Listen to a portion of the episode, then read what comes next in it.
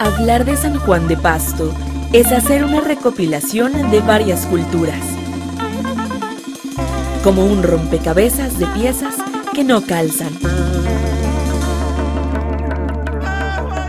Somos una ciudad que está llena de indignados, que quieren cantar y ser poetas del mar.